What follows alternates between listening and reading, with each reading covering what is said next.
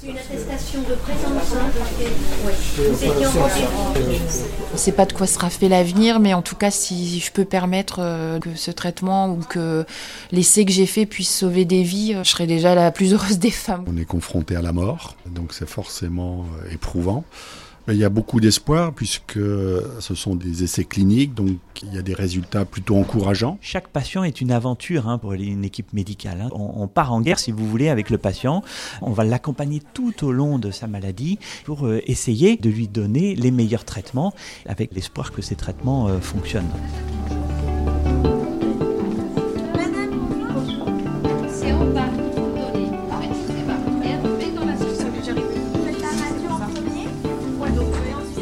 Bienvenue dans Curiosité, le podcast de l'Institut Curie.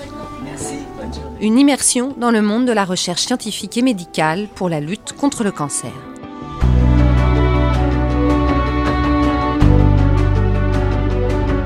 Comme l'a toujours promu le modèle de Marie Curie depuis 1909, l'Institut Curie continue d'associer au plus près chercheurs et médecins pour amener rapidement de nouveaux traitements aux patients. Je m'appelle Marjorie Murphy, je suis journaliste et je vais vous emmener au cœur de ces grandes batailles thérapeutiques de l'Institut Curie.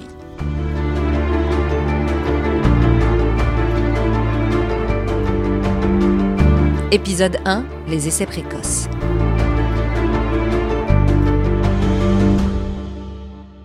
Et parmi ces multiples batailles contre le cancer, l'Institut Curie a fait de la recherche clinique une de ses priorités. Pourquoi? Parce que, depuis plusieurs décennies, le monde médical cherche à améliorer le devenir et la qualité de vie d'un grand nombre de patients grâce à de nouveaux traitements. Les traitements anti-cancer actuels se déclinent en cinq approches thérapeutiques principales, la chirurgie, la radiothérapie, la chimiothérapie, les thérapies ciblées et l'immunothérapie. Or, ces traitements peuvent désormais être utilisés soit en monothérapie, soit en association les unes avec les autres.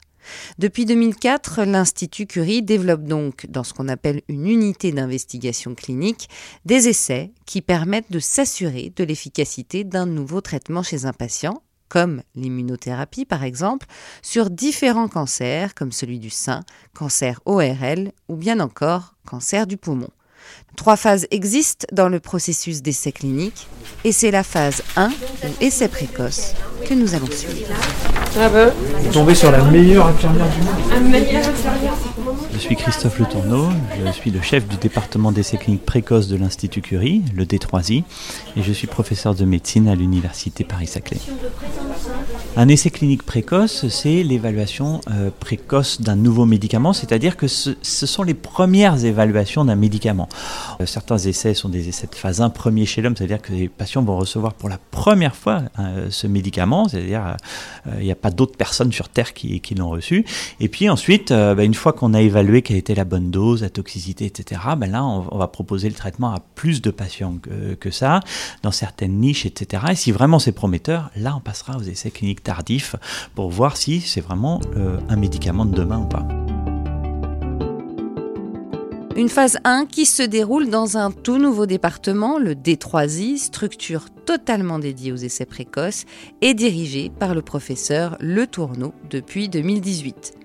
On y retrouve recherche, soins, 14 lits à Paris et 6 à Saint-Cloud. Pour proposer encore plus et dans de meilleures conditions, il fallait vraiment qu'on structure euh, cette recherche clinique, que, que, ce soit plus un service au sein d'un autre département, mais que ce soit un département à part entière, qui ait une lisibilité, qui ait un nom. Et effectivement, depuis que le département a été créé, donc on a augmenté les capacités, on a maintenant des voilà les infirmières dédiées, des médecins dédiés, et euh, donc ça permet d'ouvrir plus d'essais, d'inclure plus de patients dans les essais cliniques, d'être aussi plus attractif, d'avoir plus de lisibilité au niveau des industriels qui voient, oui, à l'Institut Curie, il y a un des 3i et donc euh, ils ont toutes les compétences pour faire tout ça donc euh, bah, continuons à aller vers eux et même encore plus. Mais qui sont ces industriels? Des laboratoires pharmaceutiques ou universitaires, des sociétés de biotechnologie qui développent des molécules, des médicaments innovants. Ces promoteurs mettent en place des protocoles très précis pour des patients pionniers accédant à des médicaments prometteurs, mais qui ne disposent pas encore d'autorisation de mise sur le marché. Une surveillance intense est donc mise en place auprès de ces patients, des patients dont l'état général ne doit pas être dégradé malgré la maladie. Vous avez vu le docteur du coup? Oui, ça y est, c'est fait. Ça va mieux? La tension est redescendue Je vous promets pas encore que la tension soit redescendue là, pas exagéré. hein. Non, on va attendre, on la reprendra avant le traitement. Ouais. Je suis euh, Marie-Paul Sablin, je suis oncologue médicale et euh, je suis chef de service de l'unité d'investigation clinique à l'Institut Curie. Quand les patients viennent nous voir initialement, il y a euh, énormément d'appréhension parce que c'est quelque chose qu'ils ne connaissent pas. Et ce que j'ai l'habitude de leur dire, c'est vous allez voir, donnez-nous quelques semaines. Euh, et au final, euh, c'est quand même on, les suit. Donc moi, je, on est plusieurs à présenter les protocoles. Ils voient toujours les mêmes médecins. Euh, c'est une équipe, ce sont toujours les mêmes infirmières.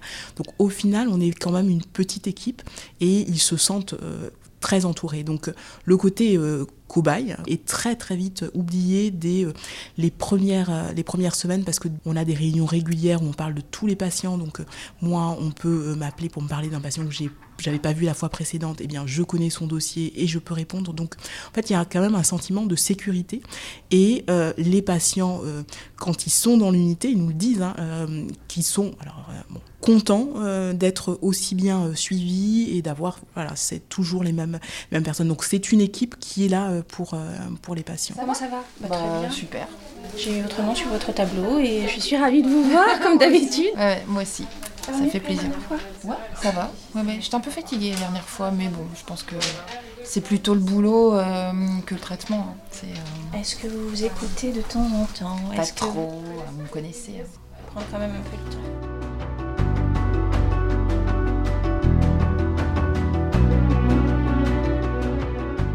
En 2018, 88 essais précoces de phase 1 et 2 ont été exercés à l'Institut Curie sur 300 patients atteints de tout type de cancer. Céline, c'est un cancer du sein qui l'a amenée au D3I. Après l'ablation d'un sein à l'âge de 43 ans, elle passe par la chimiothérapie et la radiothérapie. Un an et demi plus tard, le cancer récidive dans les ganglions lymphatiques. Elle parle alors des essais précoces à son oncologue qui l'envoie tout de suite à l'Institut Curie. Elle accepte immédiatement de participer à ces essais couplés à l'immunothérapie, pleine d'espoir et d'optimisme. Déjà, on vous explique euh, le principe de l'essai clinique, hein, en vous disant que voilà, ce sont des médicaments qui ne sont pas encore commercialisés. hein. Donc, euh, en effet, on vous propose d'être cobaye, hein, en quelque sorte. Euh, donc, on vous informe donc surtout sur les effets secondaires que vous pouvez ressentir. Il faut savoir que quand on entre dans un, dans un essai clinique, il y a le médicament qu'on va tester, mais il y a également les protocoles classiques, puisque quand comme on est en essai clinique, il y a besoin de comparer en fait les effets. Donc, me concernant, il fallait que j'ai fait euh, six cures de chimio. Moi, j'en avais fait quatre et au, bout des quatre, je savais déjà que j'avais plus rien euh, au niveau lésion. Et une fois ces six cures de chimio terminées, je suis entrée dans ce qu'on appelle la branche immunothérapie. Et dans la branche immunothérapie, il fallait encore qu'un un ordinateur, c'est ce qu'ils appellent la randomisation, donc euh, décide euh, si j'allais avoir le traitement d'immunothérapie ou si j'allais passer en chimio classique pour pouvoir comparer.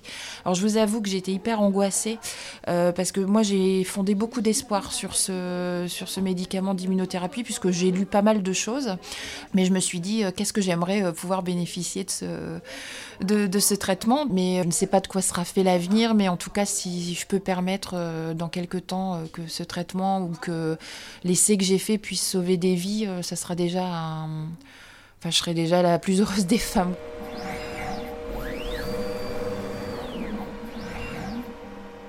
Chaque type de cancer, chaque traitement, chaque patient est un cas particulier. Pour bénéficier des soins les plus adaptés, toutes les expertises médico-scientifiques de l'Institut Curie sont étroitement liées. De l'oncologie à l'anatomopathologie qui permet d'examiner les organes, les tissus ou les cellules pour repérer et analyser des anomalies liées à une maladie, de l'imagerie à la médecine nucléaire et de la pharmacologie à la bioinformatique clinique. c'est l'utilisation de l'outil informatique, donc les ordinateurs, pour aider les biologistes à interpréter et analyser les données qu'ils produisent. Je m'appelle Virginie Bernard et je suis responsable de la bioinfoclinique. Alors, il y a tout un tas d'analyses qui sont faites en amont de la bioinformatique clinique, où il y a des données qui sont générées. Ils génèrent euh, plein de petits morceaux d'ADN, donc le génome des personnes qui sont traitées à l'Institut Curie. Et nous, ce que nous devons faire, en fait, c'est analyser cet ADN. Donc en fait, c'est comme si on faisait un puzzle. On récupère chaque petite pièce du puzzle et on doit le reconstituer pour refaire un petit peu le, puzzle de la personne qu'on analyse et on doit déterminer quelles pièces sont défectueuses, donc quelles pièces ont une différence par rapport à ce qu'on devrait avoir. On compare un tissu qui est sain avec un tissu qui est malade, on regarde les différences et derrière, on va également aider à comprendre à quoi sert cette pièce du puzzle et comment on pourrait euh, contribuer en fait à trouver un meilleur traitement. Donc on va essayer de, donner le plus d'informations possible pour que derrière les biologistes puissent euh, déterminer en fait quelle va être le traitement. On ne participe pas en fait à la détermination du traitement, mais on aide à donner le plus d'informations possible sur ce qui est analysé. Donc là, vous êtes dans la pièce d'extraction et de réception des prélèvements. Ici, on reçoit tous les prélèvements qui viennent d'un peu partout en France ou en interne de l'hôpital. Donc nous les enregistrons, comme le fait ma collègue actuellement, euh, sur le logiciel. Puis nous réalisons euh, un alico qui partira pour la conservation longue durée et on, prête, euh, on pré-traite et on, prépare les, échantillons pour l'extraction d'ADN via notre automate euh, ou en manuel. De l'ordinateur au service de la science à la recherche fondamentale, il n'y a qu'un pas entre deux labos. Ça sert à quoi ça? Ça tourne très vite pour culotter des cellules, pour faire tomber des cellules au fond. C'est dans une plaque, donc c'est dans des puits, et en fait les, les, cellules sont en suspension, et quand on les tourne très vite, elles vont tomber au fond. D'accord. Et après, ça servira à quoi? À laver les cellules. Parce que là, on est dans le laboratoire de recherche. C'est plutôt du fondamental qu'on fait ici, c'est-à-dire qu'on essaie de comprendre les mécanismes liés à différents types de cellules euh, dans l'organisme. Donc on a marqué ces cellules avec des anticorps qui sont des molécules qui vont aller reconnaître ce qui est exprimé à la surface de la cellule et en fonction de, l'ensemble de ces anticorps exprimés à la surface, on peut déterminer quel est le type de cellule. Et vous, vous faites quoi euh, Alors moi, j'écrase des échantillons là pour récupérer les cellules dont Marion vient de parler. Là, c'est des échantillons d'animaux euh, sur lesquels euh, on a fait des expériences euh, pour pouvoir voir les processus de réparation. Ça servira à comprendre les mécanismes cellulaires qui sont impliqués et du coup derrière pouvoir faire des traitements qui sont adaptés en fonction de ce qu'on voit dans nos échantillons. Donc c'est nous qui faisons toutes les étapes en fait pour dans un sens valider les essais cliniques dans, dans certains cas, dans d'autres sens trouver des mécanismes qui nous permettent d'en élaborer de nouveaux. Ces coulisses laborantines de l'Institut Curie, les patients ne les voient jamais. Ces équipes de l'ombre, comme les surnomme le professeur Le Tourneau, jouent un rôle essentiel dans le parcours intense des essais précoces.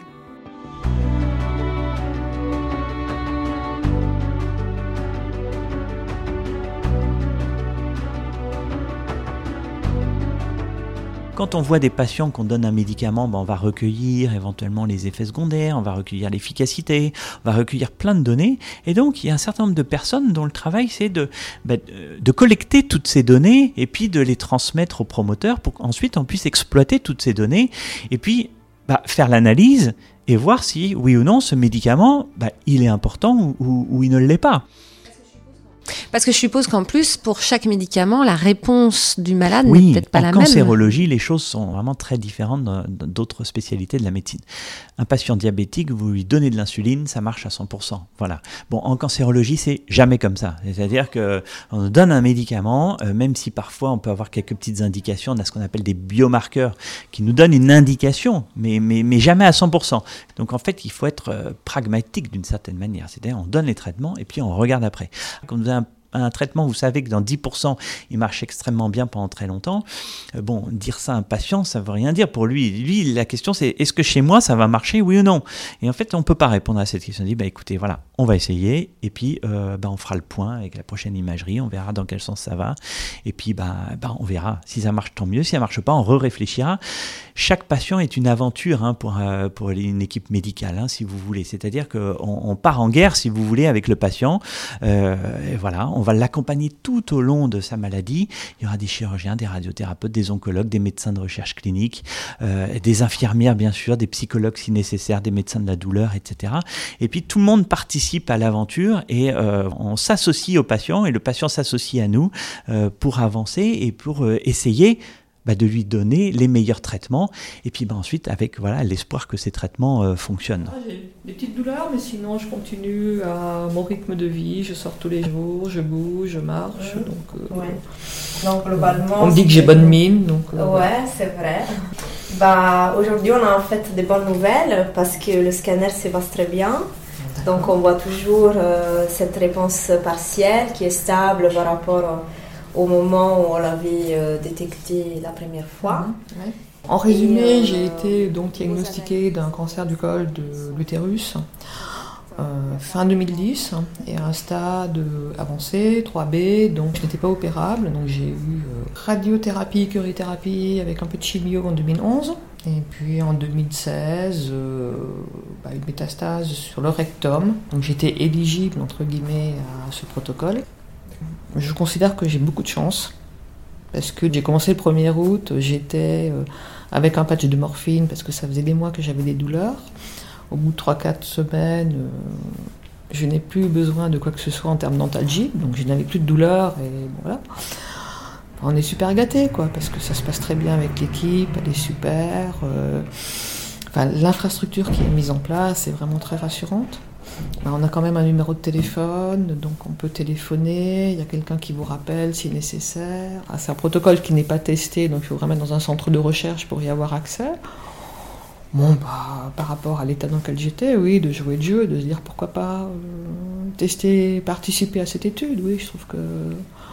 Et puis avec les résultats positifs que j'ai eus, notamment sur la douleur, euh, bah, c'est déjà euh, extraordinaire. Donc pour moi, c'était une grande chance, oui, clairement.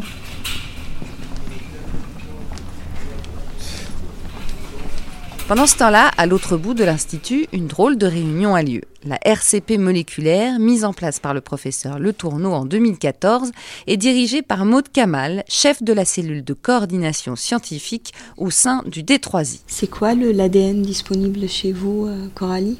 Le numéro? C'est le 14T qu'on a du coup. 15T, 15T. 15T. 15T, c'est une tumeur. Une fois par semaine, tous les acteurs de la recherche clinique se retrouvent pour établir la carte génétique de la tumeur du patient. La réunion de concertation pluridisciplinaire est à la fois le cœur de l'activité du D3I et la raison pour laquelle les promoteurs font confiance à l'Institut Curie dans la réalisation d'essais précoces. Bonjour tout le monde. On sait si elle est biopsiable du coup Elle a des nodules de carcinose. Attends, on va regarder. Est-ce que c'est mesurable donc à orienter Shiva 2 à progression du coup. c'est des patients qui sont passés, euh, comme tous les patients TMB, ils sont passés avec les deux panels euh, Dragon et, Kiagen. Donc on va essayer de vous présenter un peu les résultats des deux. Donc ça c'est le copy number uniquement de, de Dragon. Je suis Maud Kamal, je suis la manager scientifique du département d'essais précoces le D3I. Euh, je travaille sur la coordination scientifique des projets translationnels autour des essais précoces. En même temps, je coordonne euh, la RCP moléculaire de l'Institut Curie. Euh, pour la RCP moléculaire, il faut au moins un oncologue, qui est en fait le secrétaire de la RCP, qui doit signer le compte-rendu, valider toutes les décisions qui ont été prises lors de la RCP. Euh, il faudra un pathologiste qui va discuter avec nous des tumeurs, de la disponibilité du matériel, de la cohérence aussi avec le diagnostic de départ. Il y a les biologistes qui y analysent les tumeurs pour interpréter les résultats pour qu'on puisse euh, orienter le patient vers un essai clinique. Il y a également euh, les radiologues interventionnels euh, l'objectif aussi, c'est qu'ils nous disent s'il y a possibilité d'une nouvelle biopsie, donc d'un nouvel échantillon sur lequel on peut faire ces analyses moléculaires. Nous, on rend les informations et puis là, on dit, bah, dans le cadre de la RCP moléculaire, est-ce qu'on peut donner ce traitement-là? Si, est-ce qu'on peut donner ce traitement-là? Je suis Julien Maslia, je suis praticien euh, dans le service de génétique à l'Institut Curie. Je recherche euh, les mutations dans les tumeurs. Donc, je fais des analyses au niveau de l'ADN, en particulier dans les tumeurs, pour essayer de mettre en évidence donc, des altérations, des changements au niveau de l'ADN, ce que nous on va appeler des, mutations, mais de façon plus globale des altérations, Et suivant ce que je retrouve, euh, certaines altérations vont pouvoir donner lieu à pour que l'oncologue puisse donner un traitement particulier qui va cibler ces altérations. On a assisté à, cette réunion. C'était quoi tous ces mots, euh, euh, notamment dragon, Shiva Ça, c'est des noms. Il faut bien s'amuser un petit peu, donc il faut qu'on trouve des noms qui nous parlent et qui soient faciles à dire. Dragon, c'est le nom de notre panel. Euh, Shiva, c'est le nom de l'essai. Et Tiger, c'était le nom de l'ancien panel. Le panel, c'est le nom de la technologie qu'on utilise en fait. Euh, cette technologie de séquençage nouvelle génération, on peut faire beaucoup de choses et on peut essayer de sélectionner un peu euh, les gènes qu'on veut analyser. Et donc, bah, la technologie évoluant avec le temps, on a longtemps travaillé avec Tiger, donc qui est notre panel, qui était, on va dire, un petit panel où euh, il faisait environ 75 gènes. On pouvait analyser 75 gènes. Et euh, la technologie évoluant, les cibles thérapeutiques, il y en a eu des nouvelles, etc. Donc on est passé de ce petit panel Tiger de 75 gènes à un gros panel Dragon qui fait 591 gènes.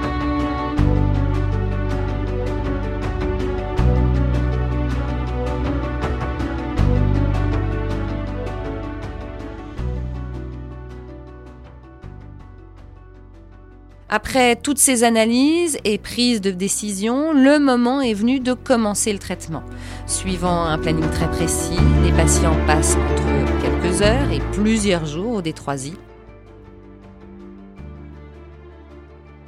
Entre examen, perfusion et électrocardiogramme, les six infirmières et l'aides-soignante s'occupent avec dévotion de patients anxieux mais positifs.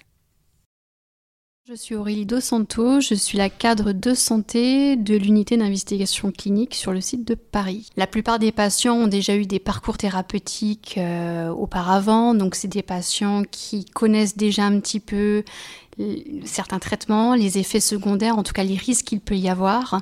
Et pour le coup, pour certains, ils anticipent, mais euh, ils appréhendent surtout, ils appréhendent les traitements et ce qu'ils pourraient retrouver comme effet secondaire comme ils ont pu connaître.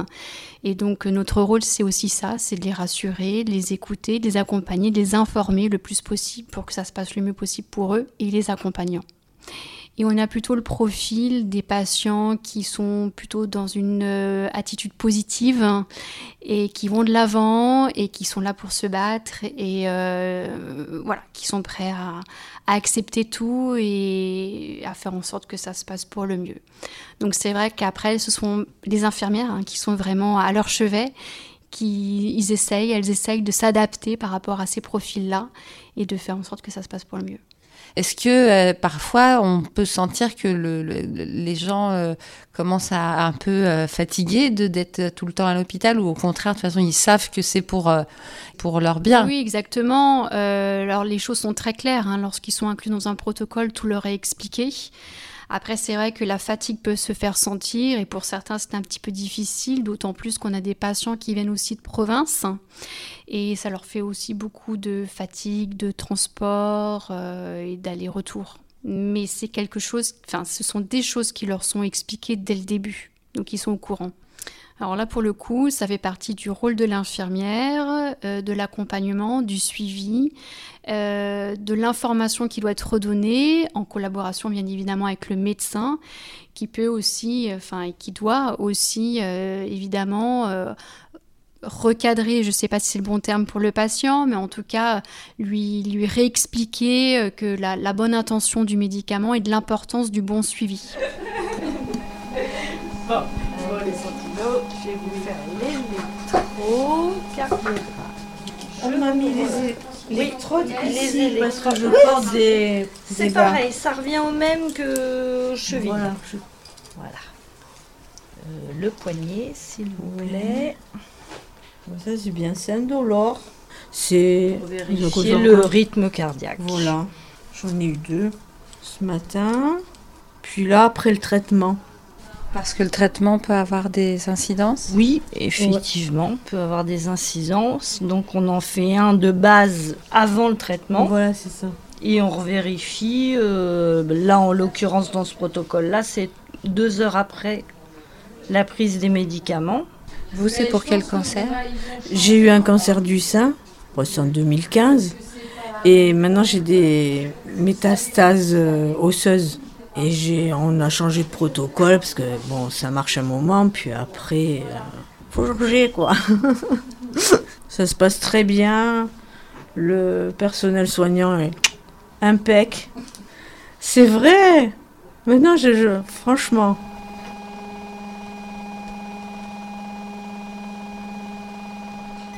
voilà, c'est fini. Ça arrive tout seul. Voilà, je vais vous débrancher et vous allez pouvoir vous sauver. Vous avez pris votre rendez-vous pour la fois prochaine? Oui, oui. Oui, vous l'avez déjà Ah, il faut que je récupère mes cachets aussi. Ah oui, qui sont au frigo. Au frigo. Tout à fait. Oui. Je vais les chercher. Je suis Neza, je suis aide-soignante. On a le luxe ici d'avoir un peu plus de temps. Un peu plus de temps avec les patients et avec, lequel, avec lesquels on, on, prend le temps de, faire connaissance dans un premier temps. On les accueille évidemment. Un moment privilégié justement lors de, ce, de cette rencontre où euh, on prend un peu le pouls. On prend un peu la température, on voit un peu l'état, on scanne un peu la personne, comment elle s'assoit, comment elle discute. Si on pose des questions un peu qui paraissent un peu banales, mais euh, qui ont leur importance, euh, ça va, ça a été les transports, pour évaluer un peu le stress derrière. Est-ce que vous avez bien dormi Pour évaluer aussi leur état de fatigue. Et euh, qu'on transmet évidemment, euh, dès que je constate quelque chose de particulier, je, je transmets à mes collègues. Et, et d'un point de vue médical, euh, donc il y, y, a des choses précises, je suppose, à, à faire avec eux. comment ça se passe? L'observation et la surveillance, c'est mon le, mon cheval de bataille évidemment, mais on travaille en binôme avec l'infirmière. Hein. Une fois que la rencontre a lieu et qu'on installe la personne, vient le soin. Et là, euh, j'ai envie de vous dire, quand elle pose une aiguille, moi je suis formée en hypnose. Donc euh, l'hypnose analgésique, lors de cette rencontre, ça me permet de mettre des petites choses en place et qui permettent justement à, une meilleure détente et le soin le plus confortable possible pour le, pour le patient. Grâce à cet incroyable rouage des essais précoces au Détroisie, les résultats contre le cancer sont parlants, même si le professeur Le Tourneau préfère rester prudent. Pour certains médicaments d'immunothérapie qui sont aujourd'hui d'ailleurs standards, parfois le traitement marche. Alors c'est une minorité de patients, mais il marche si bien que parfois on peut arrêter le traitement et les patients n'ont plus besoin de traitement. Savoir s'ils sont guéris de leur cancer, c'est un peu trop tôt pour le dire parce qu'il faut, il faut vraiment un recul important pour pouvoir le dire. Si dans 20 ans ces patients-là effectivement n'ont toujours pas besoin de traitement, on pourra se dire mais il y a des chances qu'ils soient guéris de leur cancer. Mais bon, au bout d'un an, deux ans, trois ans, c'est encore un peu tôt pour le dire. Mais bon, il y a une minorité de patients qui répond vraiment très très bien à l'immunothérapie, c'est moins de 10%, mais bon, qui à un moment n'ont plus besoin de traitement. Et c'est pour ça que tout le développement du médicament aujourd'hui se focalise beaucoup sur l'immunothérapie et comment améliorer ces, ces 10% et puis passer à 20, 30, etc. Donc on a beaucoup d'essais d'associations qui, qui associent cette immunothérapie qui donne ce résultat de façon un peu exceptionnelle chez certains patients, mais qu'est-ce qu'on souhaite pour nos patients, à d'autres médicaments en se disant, ben voilà, on va passer à 10, 15, 20, 30, etc. Et, et, se dire, ben est-ce qu'aujourd'hui, un patient qu'on considérait comme, entre guillemets, incurable, eh ben non, certains patients autrefois incurables deviennent des patients qu'on peut guérir. Alors aujourd'hui, c'est une minorité, mais l'objectif, et c'est vraiment notre ambition à tous, à l'Institut Curie, mais bien entendu des industriels également, de tout le monde, c'est euh, de, pouvoir guérir des patients atteints de cancer, même à un stade très avancé. On m'a découvert une tumeur au niveau de la vessie, on m'a enlevé la vessie. Et après cette opération, eh bien, il subsistait une, une tumeur au niveau pelvien. Et donc j'ai eu euh, 3-4 mois de, de chimio. Ça a permis de réduire la tumeur, mais de pas la, réduire complètement. Et donc, je suis un traitement en immunothérapie avec le professeur Le Tourneau, donc depuis le mois de septembre. Ben, on est confronté à la mort, euh, donc c'est forcément éprouvant. Donc euh, j'ai pu avoir, que ce soit à l'hôpital Foch euh, et à l'Institut Curie, un accompagnement par, euh, par des psys. Et Ça, ça m'a beaucoup apporté. J'ai considéré ça comme une chance. Le fait de se tourner vers ce nouveau traitement, oui, j'ai vraiment considéré ça comme une chance. Je suis rentré dans ce protocole en confiance. On m'a expliqué que je viendrais toutes les trois semaines à l'Institut Curie pour euh, des, perfusions, qui aurait également un suivi médical très, serré avec des, analyses de sang fréquentes avec des, scanners tous les deux mois. Euh, donc euh, tout ce suivi m'a amené à penser que tout ça était bien, bien calé et très, comment dire, euh, oui, j'y suis allé vraiment en confiance. Donc là, on est en train de, de m'injecter le deuxième produit, puisque j'ai deux produits qui sont injectés à une heure d'intervalle. Il n'y a pas trop d'effets secondaires, et ça c'est important par rapport à la chimio où j'ai eu du mal à supporter la, chimio. Autant l'immunothérapie, euh, c'est. Bon, j'ai de la fatigue, euh, mais à part ça, euh, je vis normalement, je mange normalement, je vis avec cette fatigue. Mais voilà, j'organise ma vie en conséquence.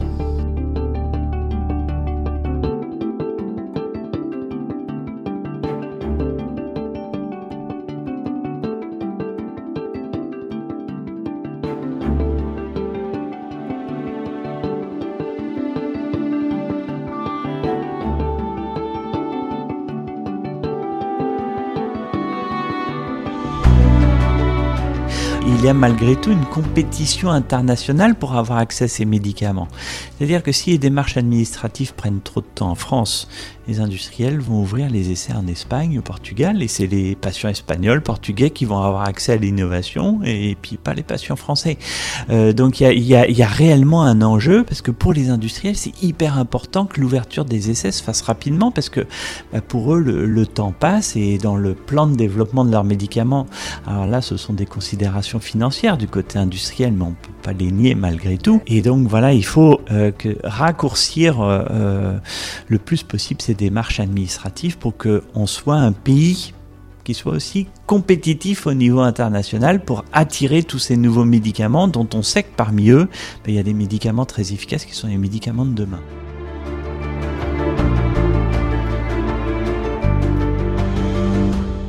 Face à ce constat, l'Institut Curie poursuit ses efforts et cherche constamment à innover.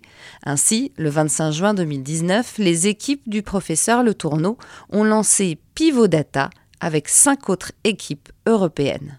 Mené tambour battant par Maud Kamal, qui coordonne donc la cellule scientifique, ce projet de médecine de précision, qui va durer trois ans, devrait permettre d'évaluer la combinaison de l'immunothérapie avec un médicament agissant sur l'épigénétique, à savoir l'étude des modifications de l'expression des gènes au cours de la vie. Un projet d'autant plus innovant qu'il va utiliser les datas pour exploiter Donc il s'agit d'un essai précoce qui va inclure 100 patients, des hommes et des femmes qui ont des tumeurs épidermoïdes qui peuvent être euh, localisées dans différents types d'organes. Quand on parle de type épidermoïde, euh, indépendamment de la localisation, ce type de cancer peut avoir des altérations génomiques euh, qui sont similaires, même si l'organe qui est touché est différent. L'objectif de cet essai, c'est de tester l'efficacité d'une combinaison thérapeutique avec une immunothérapie couplée à euh, un médicament dirigé contre l'épigénétique.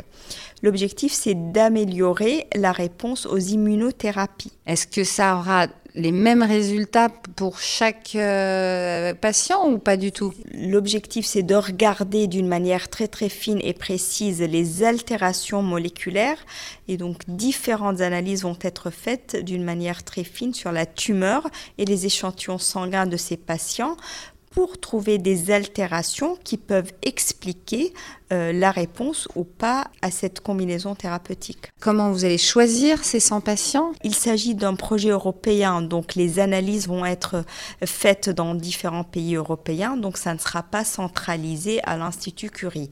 L'Institut Curie va coordonner les différentes euh, analyses qui vont se faire et euh, l'essai va être fait avec Unicancer qui va assurer la promotion de l'essai clinique. Et les 100 patients ne seront pas spécialement français La majorité de ces patients vont être français. Il y a peut-être l'Italie aussi qui va inclure des patients. Et ces patients-là vont être inclus dans différents centres au niveau de la France et d'autres pays européens. Est-ce que ces patients ont déjà eu des essais précoces ou ce sera la première fois pour eux? C'est possible que les patients ont déjà eu un traitement dans le cadre d'un essai précoce. Euh, l'objectif vraiment, c'est euh, de voir si on peut trouver une meilleure solution aux patients qui n'ont pas vraiment répondu à l'immunothérapie pour améliorer cette réponse-là. Ça, c'était la partie essai précoce. Mais la grosse nouveauté aussi dans cet essai pivot, c'est le data. Donc en fait, l'essai précoce euh, va servir de base pour un projet plus large euh, et qui, qui va nécessiter aussi une intégration des données. Donc euh, aujourd'hui, cet essai va servir de preuve de concept pour voir comment on peut intégrer en prospectif, donc euh, tous les jours, les données cliniques, mais aussi euh, génomiques des patients et les mettre tous dans une base qui peut servir dans un deuxième temps après à aider d'autres patients afin de les orienter vers les essais cliniques. Une grande première scientifique pour le D3I qui se veut force de proposition pour aller toujours plus loin. Le professeur Le Tourneau est convaincu que l'Institut Curie, pour gagner contre le cancer, doit miser sur l'innovation dans la recherche, car non seulement cela peut aboutir à la commercialisation de médicaments, mais aussi à une amélioration de la qualité de vie des patients. On a même eu un patient qui a très très bien répondu à un médicament qui était développé par un industriel, mais l'industriel a décidé d'interrompre le développement de ce médicament. Alors bon, on a une autorisation pour l'utiliser encore quelques temps, donc puis au bout de quelques années, l'industriel nous a dit non mais bon, on ferme le programme quoi. C'était le seul patient qui répondait, donc les industriels avaient dit bah bon nous euh, voilà c'est un peu dur. Et puis finalement il y a un médicament de la même classe qui était développé par un autre industriel, donc on a pu négocier avec un autre industriel pour l'avoir, etc. Et cette patiente qui a un cancer du poumon, bah justement qu'on dit euh, voilà difficile à traiter, et ce sont des comprimés d'ailleurs sous comprimés depuis des années et des années euh, en pendant traitement. Donc on, a de très belles histoires. Maintenant, euh, je ne vais pas vous cacher qu'on on, a aussi des patients qui participent à des essais, le traitement marche pas, les choses vont moins bien, etc. Et, ça, ça fait partie aussi de notre quotidien en tant qu'oncologue. Et c'est vrai que euh, voilà, on est très marqué euh, bah, par ces histoires qui, qui qui vont pas dans le bon sens. Puis à l'inverse, on se réjouit beaucoup des patients chez qui ça marche beaucoup, et c'est ce qui nous aide aussi à continuer bah, à, participer à la recherche et puis euh, voilà, à vouloir faire avancer les choses. C'est ce qui motive tout le département ici, mais je dirais tout l'Institut Curie et, et, et, les ensembles des professionnels de santé, hein, ça c'est certain. Et des médicaments donc, qui sont sur le marché aujourd'hui ou pas? Certains, oui. Euh, des médicaments que des patients ont eu alors qu'ils n'étaient pas sur le marché, qui désormais sont sur le marché. Euh, l'immunothérapie, pembrolizumab, et l'avelumab, le nivolumab, qui sont un peu des petits cousins, mais qui n'étaient pas disponibles euh, et qui maintenant le sont. Mais bon, voilà, un certain nombre de patients qui ont eu accès à ces médicaments avant et ben, au moment où ils en avaient besoin, mais le seul moyen, c'était de participer à un essai clinique précoce, euh, ce qu'ils ont fait. Et puis, ben, eux aussi ont, contribué à la recherche et ont fait que ben, finalement le médicament était commercialisé. Donc euh, voilà. Est-ce que vous en parlez parfois avec ces gens-là? Vous leur dites, euh, vous, avez, vous voyez, grâce à vous? Ah ben non, mais ils sont, ils, sont ravis. Les patients sont, sont, sont très altruistes, ce qui ce qui peut être euh, d'une certaine manière un peu étonnant. On se dit, bah voilà, ils ont leur maladie, souvent ça leur tombe dessus, il n'y a, pas vraiment de raison, mais pourquoi moi, etc. Et puis bah, malgré ça, non seulement ils vont se battre en recevant des traitements, et en plus ils vont dire, oui, et puis si ça peut aider les autres, ce serait... Voilà. donc c'est admirable. J'ai eu un cancer de l'œil euh, qui, qui a progressé sur le foie et après ça sur les os. Donc j'ai appris ça, euh, j'ai appris au mois de juillet le cancer du foie et au mois de janvier le cancer des os. Et là, bon, il n'y a pas tellement de solutions, c'est que l'immunothérapie qui peut faire quelque chose, enfin c'est ce que mon oncologue m'a conseillé. Et donc j'ai eu la chance d'être, euh, de pouvoir participer euh, à un essai clinique qui vient des États-Unis, qui paraît-il, enfin comme je suis en plein dedans, est efficace.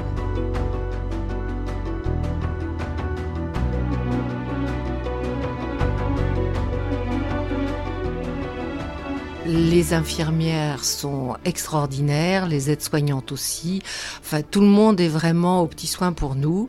Et euh, ça se passe comme dans une famille, si vous voulez. On est tout à fait euh, rassurés. Euh, on peut discuter avec tout le monde et tout se passe très bien. Et puis vraiment, hein, ils sont tous à l'écoute. Ah non, franchement, ça change la vie. Hein.